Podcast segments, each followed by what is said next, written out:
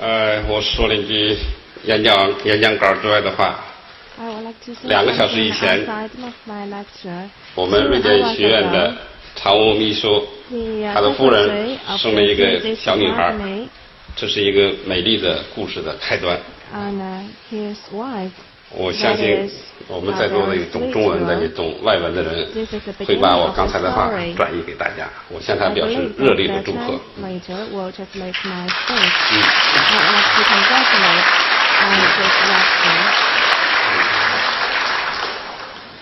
啊，我的演讲是题目是讲故事的人。尊敬的瑞典学院各位院士。女士们、先生，通过电视或者网络，我想在座的各位对遥远的高密东北乡已经有了或多或少的了解。你们也许看到了我的九十岁的老父亲，看到了我的哥哥姐姐、我的妻子、女儿和我的一岁零四个月的外孙女。但有一个我此刻最想念的人，我的母亲，你们永远无法看到了。我获奖后，很多人分享了我的光荣，但我的母亲却无法分享了。我母亲生于一九二二年，卒于一九九四年。她的骨灰埋葬在村庄东面的桃园里。去年，一条铁路要从那儿穿过，我们不得不将她的坟墓迁移到距离村子更远的地方。掘开坟墓后，我们看到棺木已经腐朽。母亲的骨质已经与泥土混为一体，我们只好象象征性的挖起一些泥土，移到新的墓穴里。也就是从那那一时刻开始，我感到我的母亲是大地的一部分。我站在大地上的诉说，就是对我母亲的诉说。我是我母亲最小的孩子。我记忆中最早的一件事是提着家里唯一的一把热水瓶去公共食堂打开水，因为饥饿无力，失手将热水瓶打碎。我吓得要命，钻进草垛，一天没敢出来。傍晚的时候，我听到了母亲呼唤我的乳名乳名。我从草垛里钻出来，因为会受到打骂。但母亲没有打我，也没有骂我，只是抚摸着我的头，口中发出长长的叹息。我记忆中最痛苦的一件事，就是跟随着母亲去集齐的地里捡麦穗儿。看守麦田的人来了，捡麦穗的人纷纷逃跑。我母亲的小脚跑不快，被捉住。那个身材高大的看守人扇了他一个耳光，他摇晃着身体跌倒在地。看守人没收了我们捡到的麦穗儿，吹着口哨扬长而去。我母亲嘴角流血，坐在地上。脸上那种绝望的神情让我终生难忘。多年之后，当那个看守麦田的人成为一个白发苍苍的老人，在集市上与我相逢，我冲上去想找他报仇，母亲拉住了我，平静地对我说：“儿子，那个打我的人与这个老人并不是一个人。”我记得最深刻的一件事，是一个中秋节的中午，我们家难得的包了一顿饺子，每人只有一碗。正当我们吃饺子时，一个乞讨的老人来到了我们家门口。我端起半碗红薯干打发他，他却愤愤不平地说：“我是一个老人，你们吃饺子却让我吃红薯干，你们的心是怎么长的？”我气急败坏地说。我们一年也吃不了几次饺子，一人一小碗，连半饱都吃不了。给你红薯干就很好，你要不要？你要就要，不要就滚。母亲训斥了我，然后端起她那半碗饺子，倒进了老人的碗里。我最后悔的一件事就是跟着母亲去卖白菜，有意无意的多算了一位买白菜的老人一毛钱。算完钱，我就去了学校。当我放学回家时，看到很少流泪的母亲，泪流满面。母亲并没有骂我，只是轻轻地说：“儿子，你让娘丢了脸。”我十几岁时，母亲患了严重的肺病，饥饿、病痛、劳累，使我们这个家庭陷入困境，看不到光明和希望。我产生了一种强烈的不祥之感，因为母亲随时都会自寻短见。每当我劳动归来，一进大门就高喊母亲，听到她的回应，心中才感到一块石头落了地。如果一时听不到她她的回应，我就心惊胆颤，跑到厢房和磨坊里去寻找。有一次，找遍了所有的房间，也没有看到母亲的身影。我便坐在院子里大哭。这时，母亲背着一捆柴草从外边走进来，她对我的哭很不满，但我又不能对她说出我的担忧。母亲看透了我的心思，她说：“孩子，你放心，尽管我活着没有一点乐趣，但只要阎王爷不叫我，我是不会去的。我生来相貌丑陋，村子里很多人当面嘲笑我。”学校里有几个性格霸蛮的同学，甚至为此打我。我回家痛苦，母亲对我说：“儿子，你不丑，你不缺鼻子，也不缺眼，四肢健全，丑在哪里？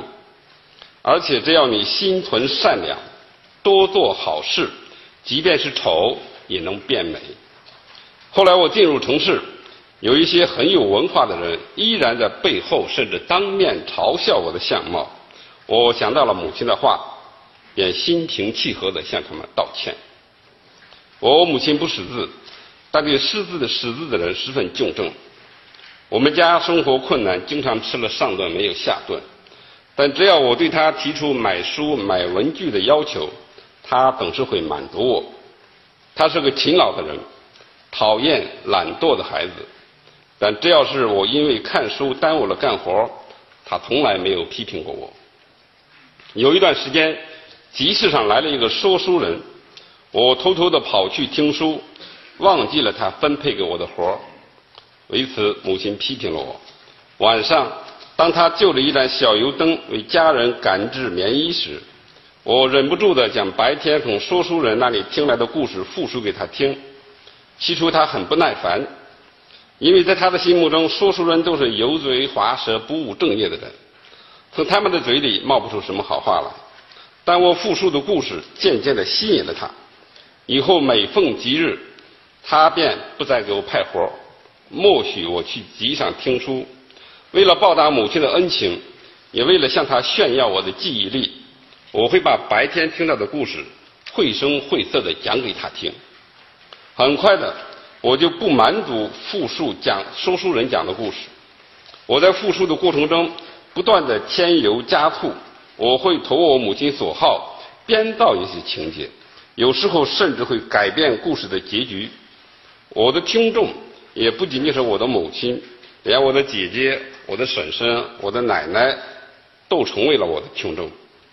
我母亲在听完我的故事后，有时也会忧心忡忡的，像是对我说，又像是自言自语：“儿子，你长大了会成为一个什么样的人呢？”难道要靠刷贫嘴吃饭吗？我理解母亲的担忧，因为这村子里一个贫嘴的孩子是招人厌烦的，有时候还会给自己和家庭带来麻烦。我的小说《牛》里边就有一个因为多说话而被村里人厌恶的孩子，这里边就有我童年的影子。我母亲经常提醒我少说话，她希望我能做一个沉默寡言、安稳大方的孩子。但在我身上却显露出极强的说话的能力和极大的说话的欲望，这无疑是极大的危险。但我的说故事的能力又带给了他愉悦，这使他陷入深深的矛盾之中。俗话说：“江山易改，本性难移。”尽管有我父母亲的谆谆教导，但我并没有改掉我喜欢说话的天性。这使我的名字，这使得我的名字莫言很像是对自己的讽刺。我小学未毕业就辍学，因为年年幼体弱，干不了重活，只好到荒草滩上去放牧牛羊。当我牵着牛羊从学校门前路过，看到昔日的同学们在校园里面打打闹闹，我心中充满了悲凉，深深的体会到一个人，哪怕是一个孩子。离开群体后的痛苦。到了荒滩上，我把牛羊放开，让他们自己吃草。蓝天如海，草地一望无际，周围看不到一个人影，没有人的声音，只有鸟儿在天上鸣叫。我感到很孤独，很寂寞，心里边空空荡荡。有时候我躺在草地上，望着天上蓝洋洋的飘动着的白云，脑海里边浮现出许多莫名其妙的幻象。我们那地方流传着许多狐狸变成美女的故事。我幻想着能有一个狐狸变成的美女来与我作伴放牛，但她始终没有出现。但有一次，一只火红色的狐狸从我面前的草丛中跳出来，我却被吓得一屁股蹲在了地上。狐狸跑没了踪影，我还在那里颤抖。有时候我会蹲在牛的身旁，看着湛蓝的牛眼和牛眼中我的倒影；有时候我会模仿着鸟儿的叫声，试图与天上的鸟儿对话。有时候我会对着一棵树诉说心声，但鸟儿不理我，树也不理我。许多年后，当我成为一个小说家，当年的许多幻想都被我写进了小说。很多人夸我想象力丰富，有一些文学的爱好者也希望我能告诉他们培养想象力的秘诀。对此，我只能报以苦笑。就像中国的先贤老子所说的那样。福兮鹤所伏，鹤兮福所依。我童年辍学，饱受饥饿、孤独、无书可读之苦，但我因此也像我们的前辈作家沈从文那样，及早的开始阅读《社会人生》这本大书。前面所提到的，到集市上去听说书人说书，仅仅是这本大书中的一页。辍学之后。我混迹于成人之中，开始了用耳朵阅读的漫长生涯。两百多年前，我的故乡曾出了一个讲故事的伟大天才蒲松龄。我们村里的许多人，包括我，都是他的传人。我在集体劳动的田间地头，在生产队的牛棚马厩，在我爷爷奶奶的热炕头上，甚至在摇摇晃晃晃晃的行进的马车上。聆听了许许多多的神鬼故事、历史传奇、异闻趣事，这些故事都与当地的自然环境、家族历史紧密地联系在一起，使我产生了强烈的现实感。我做梦也想不到，有朝一日这些东西会成为我的写作素材。我当时只是一个迷恋故事的孩子，最新的聆听着人们的讲述。那时我是一个绝对的有神论者，我相信万物都有灵性。我见到一棵大树也会肃然起敬，我看到一只鸟会感到它随时都会变化成人。我遇到一个陌生人你会怀疑它是一个动物变化而成。每当夜晚我从生产队的技工房里回家时，无边的恐惧便包围了我。为了壮胆。我一边奔跑一边大声歌唱，那时我正处在变声期，嗓音嘶哑，声调难听。我的歌唱对我的乡亲们绝对是一种折磨。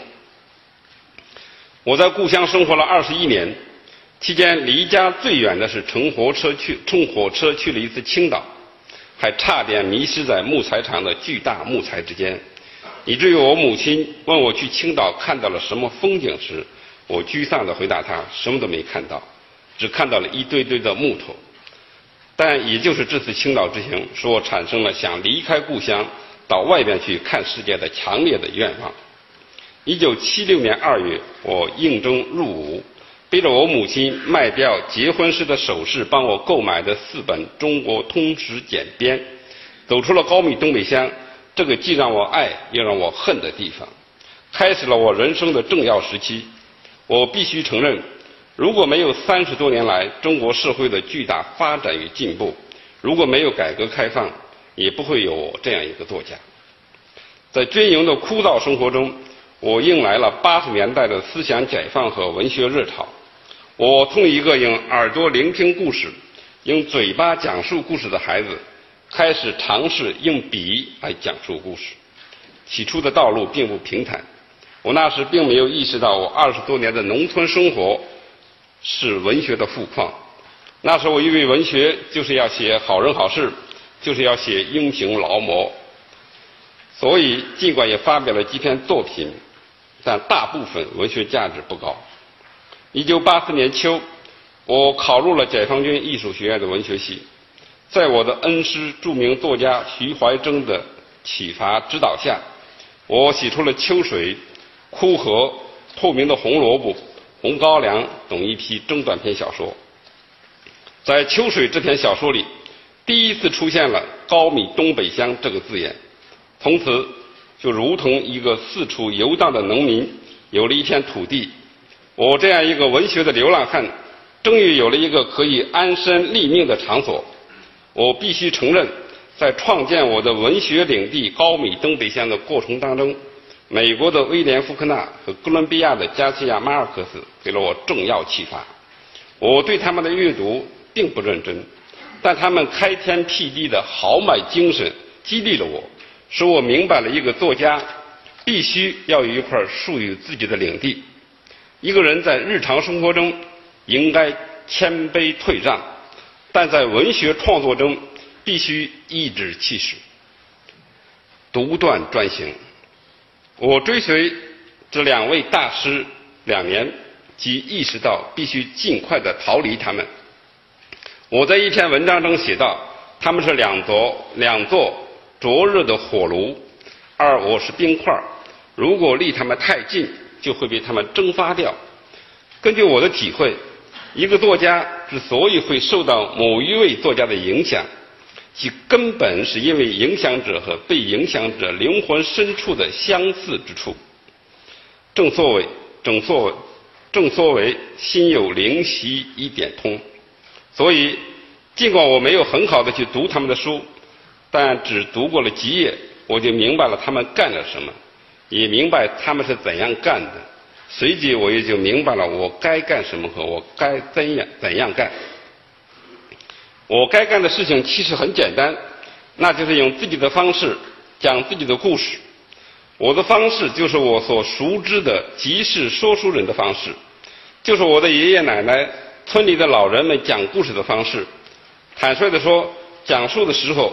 我没有想到谁会是我的听众，也许我的听众就是那些跟我母亲一样的人，也许我的听众就是我自己。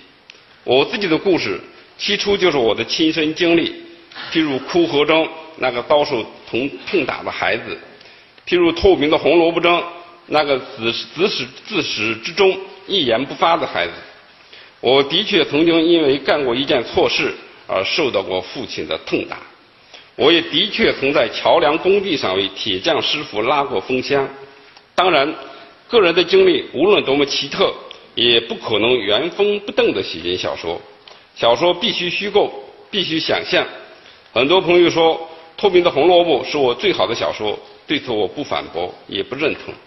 但我认为《透明的红萝卜》是我的作品中最富有象征性、最意味深长的一部。那个浑身漆黑。具有超人的忍受痛苦的能力和超人的感受能力的孩子，是我全部小说的灵魂。尽管在后来的小说里，我写了很多的人物，但没有一个人物比他更贴近我的灵魂。或者可以说，一个作家所塑造的若干人物中，总有一个领头的。这个沉默的孩子就是一个领头的，他一言不发，但却有力地领导着形形色色的人物。在高密东北乡这个舞台上尽情的表演，自己的故事总是有限的，讲完了自己的故事，就必须讲他人的故事。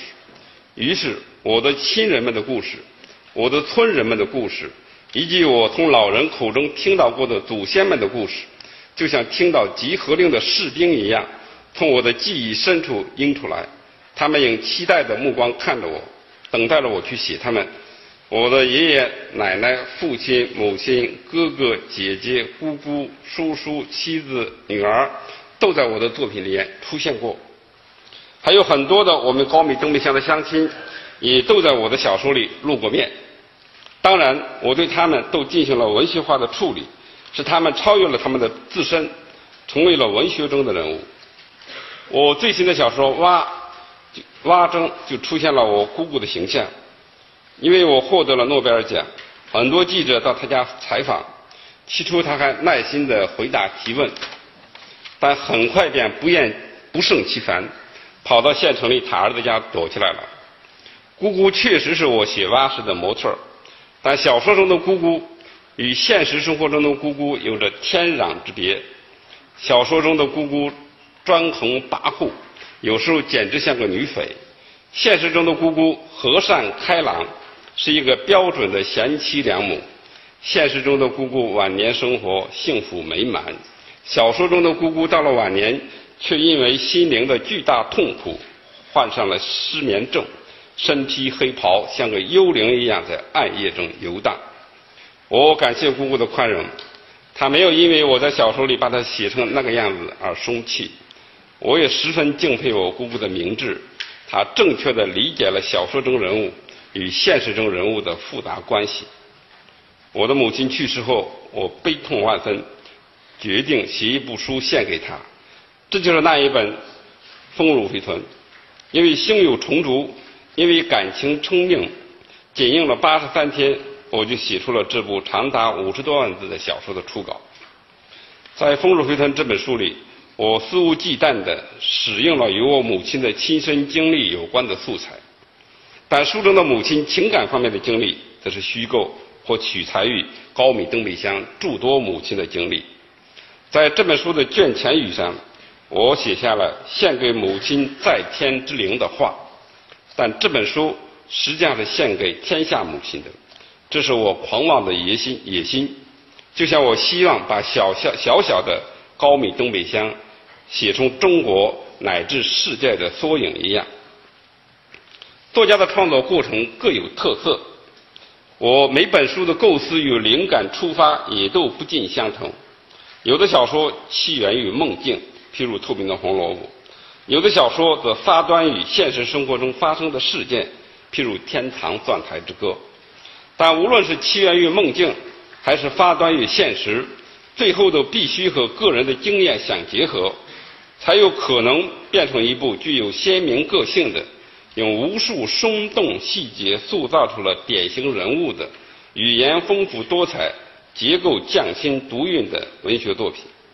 有必要特别提及的是，在《天堂蒜台之歌》中，我让一个真正的说书人登场，并在书中扮演了十分重要的角色。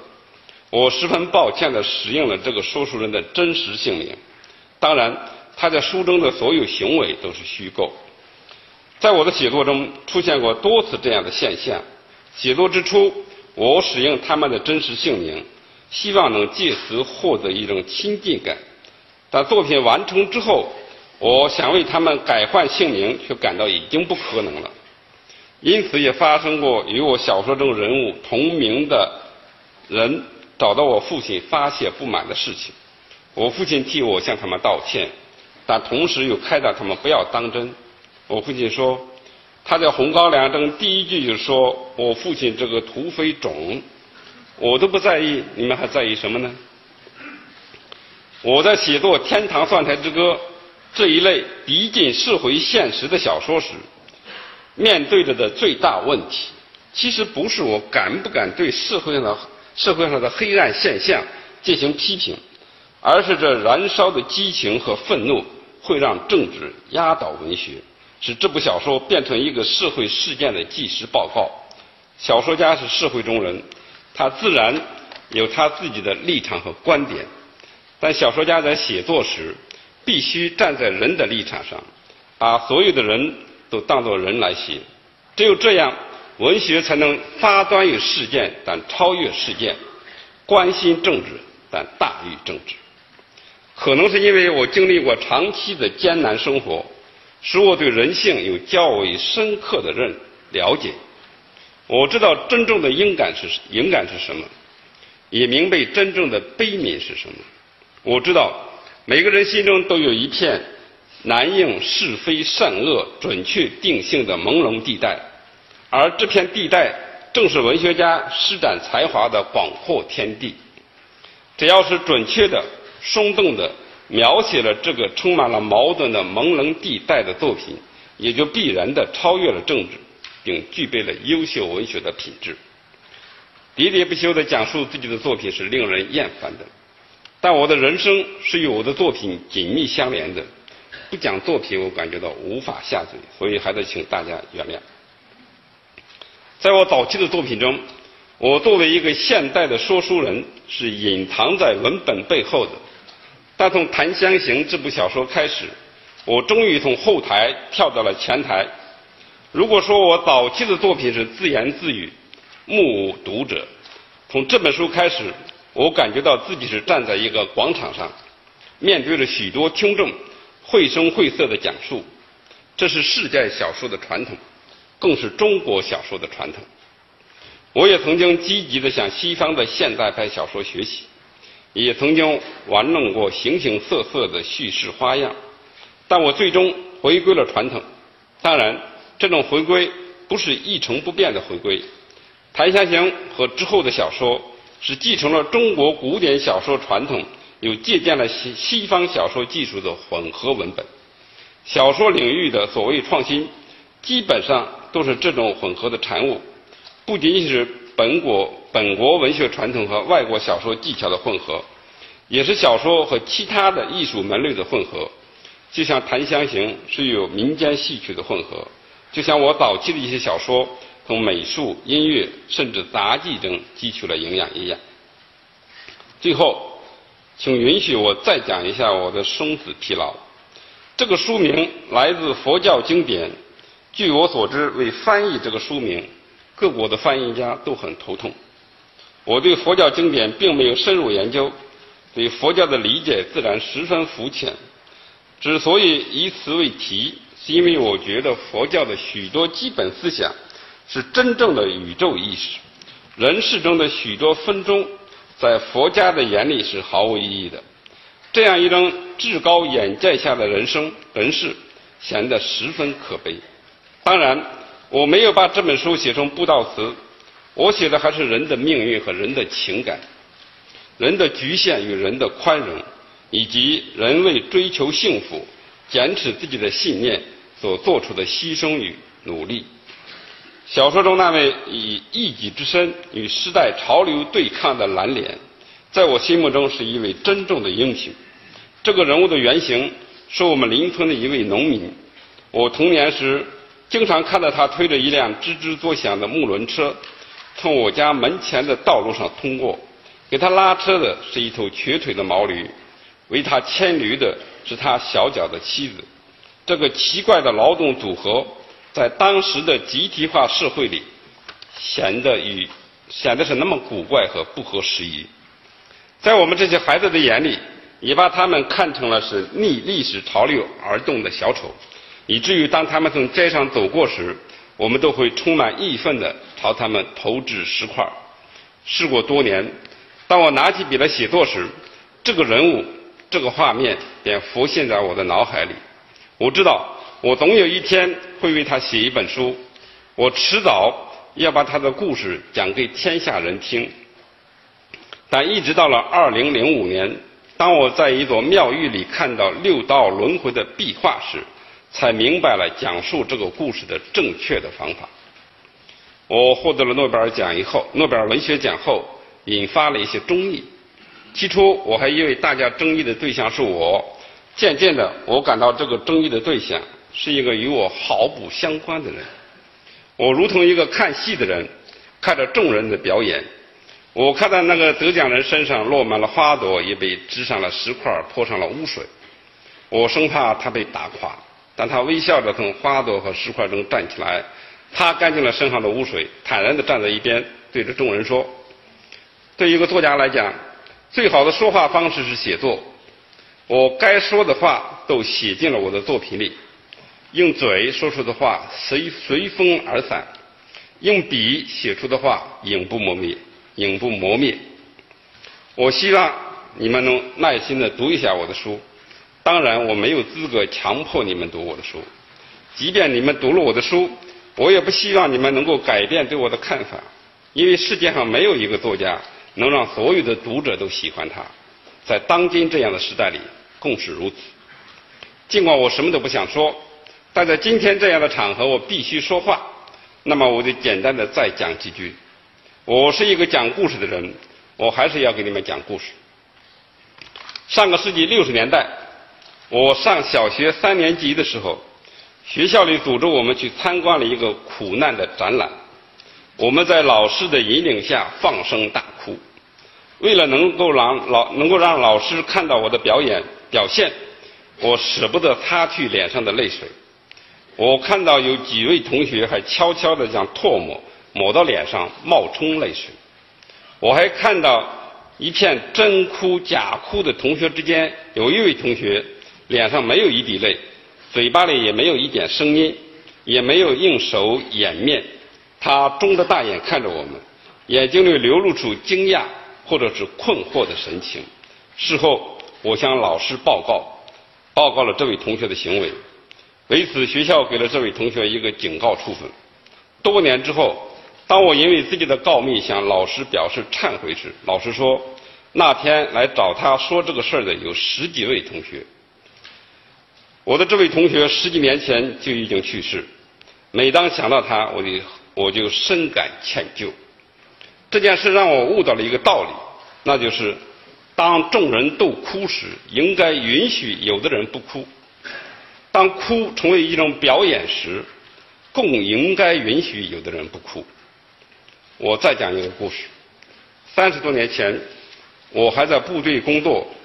有一天晚上，我在办公室里看书，有一位老长老长官推门进来，看了一眼我对面的位置，然后自言自语地说：“哦，没有人。”我随即站起来，高声说：“难道我不是人吗？”那位老长官被我顶得面红耳赤，尴尬而退。为了此。为了这件事，我洋洋得意了很久。